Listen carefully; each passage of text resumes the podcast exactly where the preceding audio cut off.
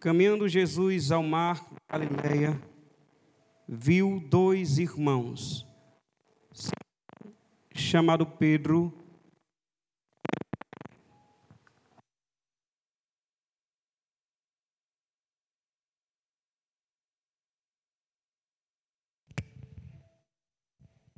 que lançavam as redes ao mar, porque eram pescadores. E disse-lhe: Vinde após mim, e vos farei pescadores de homens. Vamos orar, Senhor, meu Deus e Pai. Precioso e bendito é o teu santo e poderoso nome. Te agradecemos, meu Senhor, por aqui estar a prestar culto ao teu nome, em demonstração, Senhor, de tudo aquilo que o Senhor tem feito, Senhor, conosco. Eu te peço que a ação do Teu Espírito Santo possa ainda, Deus fiel, estar sobre esta casa e que o Teu povo possa estar, Deus, com o coração aberto a ouvir a Tua voz mediante a Tua santa palavra, Senhor. Eu se faço pequeno, humilde, Senhor Jesus Cristo, necessidade da Tua misericórdia. E peço, Senhor, aquilo que o Espírito Santo de Deus trouxer às minhas lembranças, possa ser projetado sobre os meus lábios, ó Deus. Te rendo, Senhor, graças no nome santo de Jesus Cristo. Tome o seu assento no nome santo do Senhor.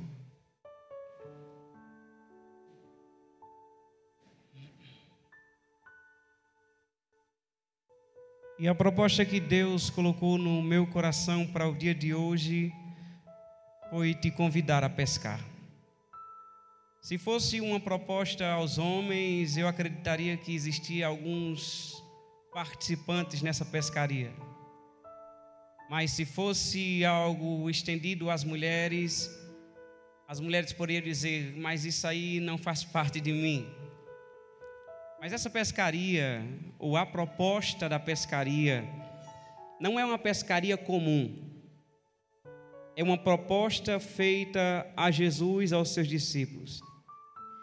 No livro de Mateus, no capítulo 4, é um livro muito conhecido porque ele é marcado porque Jesus, pelo Espírito, foi conduzido, passa 40 dias no deserto, e é uma história que todo crente sabe. E quando passa os 40 dias e teve fome, ele passa a ser tentado pelo diabo. Era o momento da preparação de Jesus. E quando passa os 40 dias e Jesus vence o diabo por meio da palavra, Jesus volta para casa. Quando Jesus volta para casa, logo ele recebe uma notícia: João está preso. Aí Jesus toma iniciativa. Ele sai de sua cidade e vai morar agora numa cidade chamada Cafarnaum, uma cidade beira-mar. Mas antes de tudo isso, alguma coisa marcou o grande início do mistério de Jesus. No livro de Mateus, no capítulo 4, versículo 7 e 17, ele vai começar da seguinte forma: Daí por diante. E esse daí por diante, nós entendemos que alguma coisa aconteceu porque daquele ponto Mateus disse que Jesus começou o seu ministério público. Ele começa a pregar e a dizer, como dizia João Batista: Arrependei-vos, porque está próximo o reino dos céus. E antes mesmo de a gente começar a pescar, ou entrar no ensinamento de Jesus, eu quero refletir com você naquilo que Jesus disse, naquilo que Mateus disse de Jesus. Que a partir dali, o ministério público de Jesus Cristo teve um início. Eu queria confrontar você e queria que você pudesse entender e aprender com Jesus. Que o a partir daí aconteceu na vida de Jesus. E o a partir daí tem que acontecer na nossa vida. Sabe por quê? Porque o único ministério que possa dar certo, que é secreto, é uma vida de oração. Quando você entra no seu quarto, fecha a porta e começa a orar por sua vida, começa a interceder pela igreja, pelos seus projetos, pelos seus planos, pelas suas metas. E eu te digo, esse projeto secreto dá certo. Mas o projeto testemunho, o projeto proclamação da palavra de Deus tem que acontecer um a partir daí. A partir daí, eu era um crente que vinha à igreja. Eu era um crente que frequentava a igreja, tinha alguns amigos e era crente. Mas a partir de um ponto, eu comecei a entender o que Jesus queria de mim. E a partir daí, eu comecei a testemunhar publicamente a respeito desse Jesus. O que eu quero levar você a pensar? Existem algumas pessoas que têm sido convidados a esta obra tão grandiosa chamada propagação do Evangelho. E quando nós olhamos para o irmão, para a irmã e dizendo, olha, esse aqui tem capacidade e condições de assumir algum trabalho na igreja. Aí nós lançamos o convite, meu irmão, preste atenção, olha, Deus quer te usar nesta área. Aí o irmão olha para ele mesmo e possa dizer, mas eu não estou pronto, não estou preparado ainda para isso. E nós entendemos perfeitamente e tudo bem, vamos esperar o tempo de Deus acontecer. E passa-se um ano, passa-se dois anos, e nós entendemos o tamanho da proporção dessa obra grandiosa. E dizemos, meu irmão, preste atenção, Deus quer te usar. E o irmão olha para ele próprio e diz mais uma vez: Eu não tenho condição de fazer isso. E nós dizemos: Tudo bem, vamos esperar o tempo de Deus. E passa mais algum tempo. E sabe qual é a resposta? Não é diferente nem da primeira e nem da segunda. Porque o a partir daí não aconteceu na sua vida. Eu quero te dizer algo a você. Se você estiver procurando, buscando condições primeiro, essa não é a regra. Porque nesta obra chamada Evangelho, obra de Deus, todos estamos de um mesmo tamanho, de uma mesma medida, de uma mesma largura. E sabe qual é? Somos totalmente dependentes de Deus. E sabe de uma coisa? Você só vai aprender fazendo, colocando a mão na ferramenta e dizendo: Eis-me aqui, Senhor. Aí Deus vai te começar a te lapidar, trabalhar em você, te dar condições. Sabe por quê? Porque a glória não tem que ser tua, a glória é de Deus. E o a partir daí tem que acontecer na sua vida. Porque aconteceu na vida de Jesus. Jesus esperava o tempo de Deus e ele chegou. Existia uma questão de idade que Jesus tinha que respeitar e ele respeitou. Mas aconteceu a partir daí. Quando ele está em Cafarnaum, ele está agora andando na praia. E quando ele estava andando na praia no seu ministério, ele olha para dois irmãos, Pedro e André. E a palavra do Senhor diz que eles eram pescadores. E quando Jesus caminha mais um pouco, ele encontra dois outros irmãos, que também eram pescadores. Ali se chamava que aquelas pessoas tinham um ofício, uma profissão. E dentro da época que nós estamos, era algo comum, algo natural. Pescadores. Você se lembra que a Bíblia diz que José, pai de Jesus, qual era o ofício dele? Era carpinteiro. Era uma profissão que passava de um pai para um filho. Não diferente de pescador. A Bíblia não diz que Jesus era carpinteiro. A Bíblia diz que quando as pessoas olhavam para Jesus e diziam assim: Olha, esse é filho de José, o carpinteiro. Não dizia que Jesus fazia banco, cadeira, mesa, não. Mas nós subentendemos que Jesus, sendo um bom filho, um filho exemplar ajudava seu pai. Porque era uma profissão que passava de pai para filho, de pai para filho, de pai para filho. Mas quando Jesus lança a proposta a Pedro e ao seu irmão, era algo incomum. Porque a proposta de Jesus era essa: Eu vos farei pescadores de homens. Pedro e André sabiam pescar peixe, sabia o horário certo, sabia o melhor momento, sabia quando a maré estava alta e a maré estava baixa.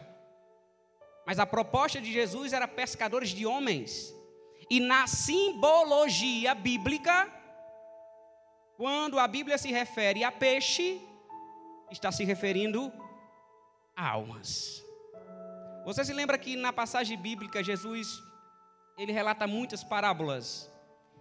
E uma das parábolas Jesus está falando a respeito de uma de alguém que lança a rede, traz os peixes e os anjos separam os peixes bons e os peixes maus. Na simbologia bíblica, Jesus estava dizendo: vocês vão ser pescadores de almas. Mas quem ia ensinar Pedro, André, Tiago e João a pescar homens? Aí começou, sabe o que? O grande discipulado de Jesus. Eu vou te ensinar, Pedro, o que você não sabe e eu queria pontuar com quatro pontos os ensinamentos de Jesus.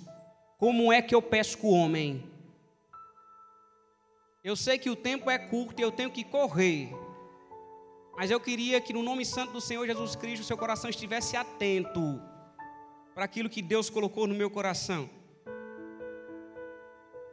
E muitas são as passagens bíblicas que Jesus ensina os seus discípulos a pescar. Mas eu só quero resumir em quatro. E o primeiro exemplo bíblico de ensinamento de Jesus, como se tem que pescar peixe, se encontra no livro de João, no capítulo 13, versículo 5, versículo 4. E sabe o que diz lá? Não precisa projetar e nem abrir a Bíblia. Diz que Jesus estava no momento da sua última ceia. E sabe qual é a atitude de Jesus? Pegar uma toalha, pegar um balde, e começar a lavar os pés dos discípulos.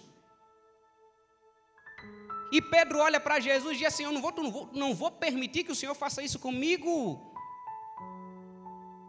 Aí, Pedro, aí Jesus disse: Eu não te lavar os pés, tu não tem parte comigo. E Pedro, sabendo que era prejuízo para ele, diz: Me lava o corpo todo. E nós sabemos que esse texto se refere a Jesus trazia um ensinamento de sermos humildes. E eu quero voltar ao ponto principal que nós estamos dentro de quê? De uma pescaria. E sabe o que Jesus estava ensinando aos seus discípulos? Para ser pescador e ganhador de almas, tem que ser humilde. Sabe por quê? Porque muitas são das vezes que você tem que se tornar do tamanho do peixe porque em outras as vezes você tem que se tornar menor do que o peixe. Se você não estiver disposto a servir, a se doar, você não vai ser um bom pescador. As pessoas que estão em cima de um salto alto, as pessoas que vivem de pose, de aparência, de arrogância, de prepotência, essas vão ter dificuldades tremendas em trazer almas para o reino de Deus. Sabe por quê? Porque Jesus está dizendo tem que ser humilde. Vai ter momentos que você vai ter que enxugar as feridas, e outros você tem, vai ter que lavar. E se você não tiver humildade, como é que você vai atrair ninguém a este reino? Jesus estava dizendo: Olha, vocês não entendem o que eu estou fazendo, mas depois vocês vão entender. Se vocês não tiverem humildade, você vai ser escrava de você próprio. Se você não estiver pronto a servir, você vai ter dificuldade em trazer almas aos reinos de Deus. Tem que ser misericordioso, tem que ser simples. Chega de pose. Nós estamos dentro de uma pescaria. E se você não tiver isso, você vai ter dificuldades em trazer alguém para o reino de Deus. O segundo ponto que Jesus diz, agora em Lucas capítulo 8, Jesus acalma uma tempestade. Estão passando de um lado para o outro, os discípulos estão no barco, Jesus está na polpa dormindo. Os discípulos se desesperam porque o vento era forte, o barco se movimentava, e eles diziam: Acorda Jesus para que ele também possa se preocupar com isso e faça alguma coisa. Sabe o que acontece? Os discípulos queriam compartilhar com Jesus dos seus problemas. Os discípulos queriam compartilhar com Jesus aquilo que estava trazendo tormenta a eles. E sabe o que acontece? Muitas são das vezes, querido, que você vai ser convidado a participar dos problemas dos outros. Vai existir momentos que alguém vai chegar, bater na tua porta e dizer: me acuda, me socorra, estou passando por problema. Vai chegar momentos em que alguém vai chegar no teu trabalho, ei, você pode me ajudar em quê? Vai existir momentos que pessoas vão te convidar a entrar na tempestade com elas. E se você não tiver disposto a isso, querido, você não pode ser representante do Jesus que se levantou e acalmou a tempestade. Você não pode ser representante de alguém que é pacificador. Porque quando a tempestade acalma, o vento para, você agora começa a dizer: Eu conheço um Jesus que pode transformar a tua vida. Eu conheço um Jesus que pode mudar a tua história. Eu conheço um Jesus que mudou a minha vida e não será diferente com a sua. Se você não estiver disposto, querido, é difícil dizer assim: como é que eu vou arrumar problema para mim? É muito difícil, eu também não quero. Mas Jesus estava sendo convidado para se preocupar. E Jesus pôde fazer. E Jesus nos dá condição a trazer um testemunho, um bom conselho do que, do que pode ser mudado na vida dessas pessoas. Para ganhar a alma, muitas das vezes tem que participar das tempestades dos outros. Quando a maré abaixa, quando o vento para, Deus abre uma grande oportunidade para que você possa apresentar um Jesus que transforma. Eu vou apresentar correndo aqui dois pontos que fizeram grande parte do ministério de Jesus. Sabe como é que se ganha alma? Sendo um homem, sendo uma mulher de oração. você já está numa pescaria e você sem discernimento joga de um lado aí joga do outro e não vem nada. Joga de um lado, joga do outro, muda a isca, muda a linha e não pega nada. Sabe o que diz a palavra do Senhor? Que Jesus sempre foi um homem de oração. Todo o mistério de Jesus, ele representou: vou orar, vou, vou se alimentar, vou alimentar, vou orar. E no, em João capítulo 17 está lá a oração sacerdotal de Jesus. Oração linda, modelo, padrão. Às vezes nós não pescamos peixe, não temos, em nossas mãos estão vazias, porque muitas vezes não queremos pagar o preço de se tornar próximo de Deus e Deus nos dá agora discernimento a lançar a rede no lugar certo. Às vezes ficamos, ficamos perdendo tempo com pessoas que não querem nada com Deus enquanto outras estão mais sensíveis.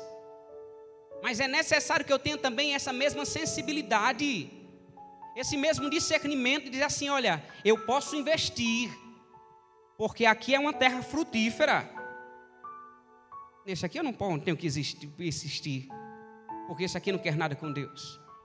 Então, se você não for alguém de oração, meu querido, você vai ter dificuldade demais em trazer um peixe, em trazer uma alma para o reino de Deus que é outro ponto, para ser ganhador de almas, o que Jesus fez, o que ele ensinou aos discípulos ao longo de três anos e meio. Jesus entrava na cidade e procurava uma sinagoga, sabe para quê? Para o ensino. As pessoas estavam reunidas e Jesus olhava para a multidão e Jesus procurava um lugar mais alto, porque não tinha caixa, não tinha, não tinha sistema de som. Sabe para quê? Para ensinar. Sabe como é que você ganha almas para o reino de Deus? Se dispondo, ô meu amigo, tem um evangelho de João aqui, ó, aqui na igreja, custa um real, eu vou dar para você, mas eu queria que também que você fizesse comigo é gastando tempo. É aquilo que você está recebendo aqui diariamente, semanalmente, ser transmitido para outras pessoas. Ou você pensa que vai gastar tempo, você não vai, você não gastando tempo, você vai trazer ninguém para o reino de Deus? Você está recebendo, sabe para quê? Você está vindo à igreja ser treinado. Você ir para a escola bíblica dominical a aprender, mas da mesma forma transmitir a outras pessoas. O ministério de Jesus é um ministério de ensino. Mas se você não tiver disposição a ensinar, você vai ser tem um sério problema na pescaria. Poderia citar outros muitos e muitos exemplos de Jesus. Mas Deus colocou no meu coração somente esses quatro. Se você não tiver humildade, você as suas mãos vão estar vazias. Se você não for um homem que busca o discernimento por meio da oração, as suas mãos vão estar vazias. Se você não estiver disposto a ensinar, as suas mãos vão estar vazias. Se você não estiver disposto a partilhar dos problemas dos outros, as suas mãos vão estar vazias. Porque sabe o que diz o Provérbios 11, versículo 30? No final, a parte B diz: Aquele que ganha alma E essa sabedoria tem que vir da parte de Deus. Mas você já pescou o peixe? E quando se pesca o peixe, que acontece você que gosta de pescar? Quando você chega numa pescaria e você diz assim: mulher trouxe o peixe. Aí a mulher vai dizer o seguinte: mas está limpo, está preparado, tirou a escama, tirou o fato. Ou está sujo? Se tiver sujo, ela cai no desânimo. Mas se tiver limpo, ela prepara com amor e carinho. Limpar o peixe é ruim. Tirar a escama é ruim. Abrir o peixe e arrancar o fato é ruim. A casa fica podre. E é por isso que o homem faz isso lá na beira do rio. Mas eu quero alegrar o teu coração. Porque quem limpa o peixe não é o homem. Quem limpa o peixe é a palavra. Quem limpa o peixe é a palavra. É a palavra que vai dizer: olha, você precisa consertar isso, meu camarada. Olha, você precisa limpar isso na área da sua vida. Aí você vai começar a tirar as coisas ruins, as coisas que não prestam, o cheiro ruim. E o homem tem uma estratégia de passar um limão. Vou passar um limão no peixe. E sabe o que diz a palavra do Senhor? E eu queria ler para você no nome santo do Senhor Jesus Cristo. Baseado na, em João capítulo 15, versículo 3 e diz: Vós já estáis limpos pela palavra que vos tenho falado. É a palavra do Senhor que nos limpa, que nos liberta, que nos purifica, que nos traz discernimento, que esquadrilha o nosso coração e mostra a nossa verdadeira necessidade diante dos olhos de Deus. Não é mérito seu limpar o peixe, é o mérito é divino. E eu te pergunto: o que foi que aconteceu? Depois de três anos e meio, Osmar, Jesus Cristo sobe para o céu de novo. E sabe o que acontece? Pedro, André, Tiago e João, sabe o que fizeram? Voltaram para o mar da Galileia. Não entenderam. Sabe para quê? Pescar piaba. E Jesus lá na beira, vem cá, vem cá, vem cá. A pescaria estava aberta e eles não tinham entendido. Mas quando o Espírito Santo de Deus, a promessa do Senhor, se cumpriu em Atos capítulo 2, eu quero te dizer, a pregação de Pedro, a primeiro sermão de Pedro, se converteu aproximadamente cerca de 3 mil almas para o reino de Deus foram batizados. Nessa pescaria eu quero te dizer: você pode ser a rede, você pode ser o anzol, você pode ser a linha, você pode ser a isca, mas eu quero te dizer que quem convence o homem do pecado, da justiça e do juízo é o Espírito Santo. Não é mérito do homem. Nós não temos condição alguma de convencer ninguém. É o Espírito de Deus que convence, que convence, que convence. E sabe o que acontece? Muitas são das vezes que já estamos convencidos. Muitas são das vezes que o Espírito Santo diz: Olha, eu, te, eu, eu, estou convencendo você que você é um homem que peca, eu estou convencendo você que a sua situação não mudou ainda, eu estou convencendo você que precisa melhorar. Eu convenci você. Mas você já esteve numa pescaria e puxando o peixe, e o peixe pulava para cima e descia, brigava, se enrolava nos garranchos e não queria vir. Muitas são das pessoas que estão agindo da mesma forma que o Espírito Santo de Deus já convenceu ele, mas estão relutando. Sabe o que acontece? Quando o peixe se entrega, ele boia. Aí fica bem fácil trazê-lo. Eu te pergunto: você quer boiar? Ou quer querer lutar com o Espírito Santo de Deus mais uma vez? Você quer boiar? Ou vai pedir a Deus uma nova oportunidade de mudança e transformação de vida? Ele está te dando é hoje. Você está convencido que você é um peixe, que você é uma alma muito importante para o Senhor? E eu te pergunto: o que tem trazido nas suas redes quando Deus chamar você, o que tem nas tuas mãos a apresentar a Deus?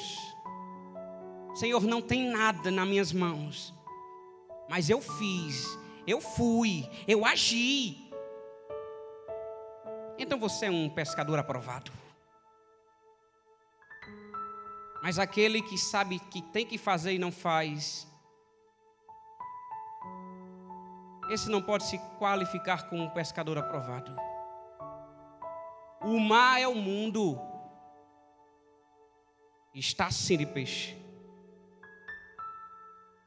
No ofício que temos hoje, parece que um ofício não é mais suficiente. Hoje nós buscamos um ofício, dois ofícios, três ofícios, quatro ofícios. Mas eu quero te dizer que Jesus quer te transformar em um especialista, em uma área, em um ofício ganhador de almas. E eu não quero se estender porque eu sei que eu já passei do horário aqui um pouquinho. Mas que você seja um ganhador de almas. E eu queria aproveitar esses cinco minutinhos que ainda tem para que eu possa estar louvando um hino. Eu queria que você participasse